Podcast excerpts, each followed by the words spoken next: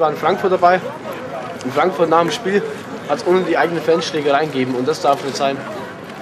Das habe ich noch nie wo gesehen, bis auf bei uns. Das war noch nie der Fall. Dass sich die Fans untereinander schlagen. Die Fans miteinander schlagen, ja. Also die Fans schlagen sich untereinander, die Bayern-Fans. Also wenn es überhaupt welche gibt, was du ja in Abrede stellst, dann sind sie sich auch noch Spinnefeind. Ja, ich, ich, ich, ich finde, also man kann Bayern-Anhänger sein, Bewunderer, Verehrer, äh, Unterstützer, aber du kannst nicht Bayern-Fan sein, weil, weil du die Gefühlswelt eines Fußballfans nie kennenlernen wirst. Das Schlimmste, was dir als Bayern-Fan passieren kann, ist, dass du mal UEFA-Cup spielen musst. Ja, das ist schon die größte Trauer, die du mit dir rumschleppen musst. Also, aber meine Leidensfähigkeit ja. ist einfach nicht so groß, dass ich jetzt 60er-Fan sein könnte oder sowas. Das halte ich gar nicht ja, aus. Also deshalb, deshalb, ist es für, für, für sensible Menschen wie dich super wichtig und gut, dass es diesen wunderbaren Fußballclub gibt.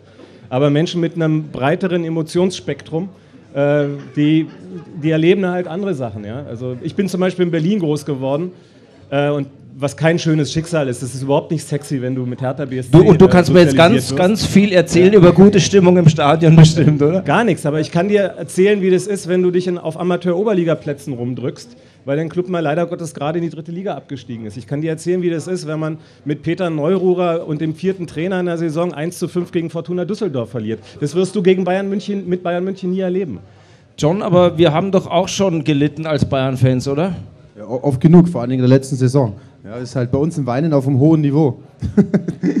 also mir reicht es so, wie es war. Wahrscheinlich ist es deshalb im Stadion immer so ruhig, weil ihr alle permanent mit Weinen beschäftigt seid, weil ihr wieder nicht 5-0 gewonnen habt. Ja, oder weil wir schon wieder feiern müssen, dass wir die Schale geholt haben oder sowas. Das ist ja irgendwann auch langweilig. Also man ist erschöpft vom vielen Feiern manchmal, oder? Ja, das stimmt. Ja. ja. Oder man, man, staunt einfach so, weil sie zum Beispiel diese Saison wirklich an tollen Fußball spielen. Du bist manchmal einfach recht baff. Ja? Aber jetzt ein Ribery so, und, deshalb, und deshalb rührst du dich nicht, Erfurt. wenn du da sitzt, Erfurt. weil du so baff bist, weil sie so toll spielen. Das ist klasse. Erfurt. überrascht, so überrascht und, und Ehrfurcht sind bei uns so schöne, äh, schöne Frauen mit dem Stadion. Ne? Da musst du einfach ein bisschen nach links und rechts schauen. Ja, du kommst nicht so dazu, das Spiel anzuschauen. Du wirst total das, abgelenkt. Das stimmt. Wir sitzen da immer so und sagen, ja mei, warum, die sind doch alle qualitativ besser, warum läuft denn das Spiel nicht besser? Nervt dich das oder geht dir das als jetzt, wo du zuschaust, genauso, dass du sagst, ja, schaut also, nicht wirklich gut aus? Ich habe das irgendwann angefangen anders zu sehen. Also es ist eine Herausforderung. Ähm, du stehst bei Bayern München immer gegen alle. Also jetzt hier sind viele Bayern-Fans, aber normalerweise ist es so, wenn du jetzt in eine in eine Schalke-Kneipe gehst, die freuen sich, wenn Bayern 0-0 spielt oder verlieren. Und äh, das ist mir eigentlich relativ fremd. Also, was wirklich wichtig ist, ist, dass der deutsche Fußball endlich aufwacht, dass sie verstehen, dass die anderen in gewissen Dingen ähm, viele Sachen besser machen. Und das müssen wir auch ändern.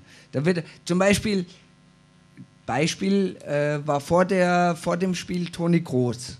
So ein Spieler, Sowas hat es bei Bayern seit 20 Jahren nicht gegeben. So einen guten Spieler.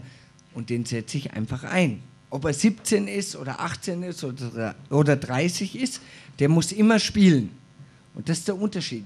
In, in, bei Arsenal London, bei Manchester, da spielen lauter Junge. Wer spielt bei Bayern, der jung ist? Christian Dell. Okay, der verprügelt seine Freundin, aber das ist. Aber, aber, der sollte aber, auch lieber kegeln gehen. Aber das ist ja in Ordnung. Wenn er kegeln gehen würde, würde ihm das nicht passieren. Ja. Den schicken wir jetzt zum Kegeln. Christian Lell schicken wir jetzt zum Kegeln. Äh, der Nachwuchs, äh, äh, Hummels, wäre auch einer, der spielen sollte? Ja, er hat ja recht. Also jetzt würde ich wirklich gerne Toni Groß sehen. Wir wollen Toni Groß sehen. Wollt ihr auch Toni Groß sehen? Ja. Hallo. Und ich kann euch versprechen, aus den Erfahrungen, also ich habe ihn nur ein halbes Jahr miterlebt, also die Geschichte ist. Die Geschichte ist, ich war ich war selten verletzt, das wisst ihr alle, ja?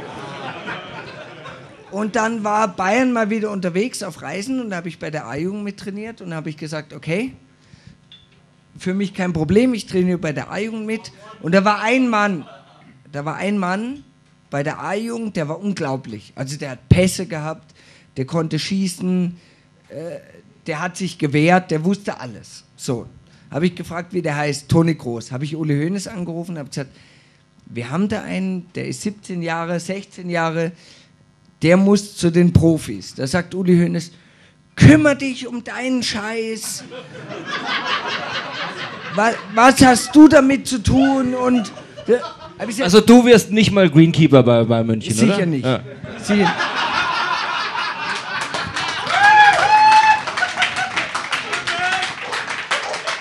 Dann habe ich, hab ich gesagt, ich habe da jemanden gesehen, der hat, das, der hat das Zeug für mehr. Ja, den kenne ich schon, der soll bei den Amateuren spielen. Sage ich, nein, der ist 16, 17, der muss zu den Profis. Nein, du kümmerst dich um deinen Scheiß, du hast damit nichts zu tun. Eine Woche später hat er mittrainiert bei den Profis. Uli Hoeneß wollte ihn, nee, nicht Uli Hoeneß, Ottmar Hitzfeld wollte ihn sofort bringen bei den Profis, durfte er aber nicht, weil keine Genehmigung vorlag. So, und das, äh, also sagen wir, die, die Quintessenz ist, dass alle sich einig sind, dass Toni Groß ein großer Spieler wird. Und ich sage euch jetzt, er wird der Beste, den die Bayern in den letzten zehn Jahren haben.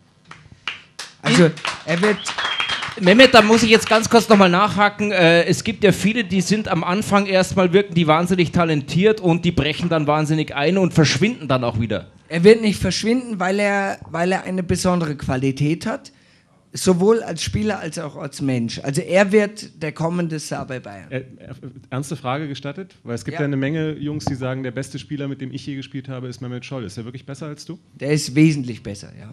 Er hat, er hat, äh, er, äh, pass auf, wir, wir, vielleicht, wer, wei wer weiß, wer weiß, vielleicht reden wir in zehn Jahren und Toni Groß ist das Beste, was ich bisher beim FC Bayern erlebt habe.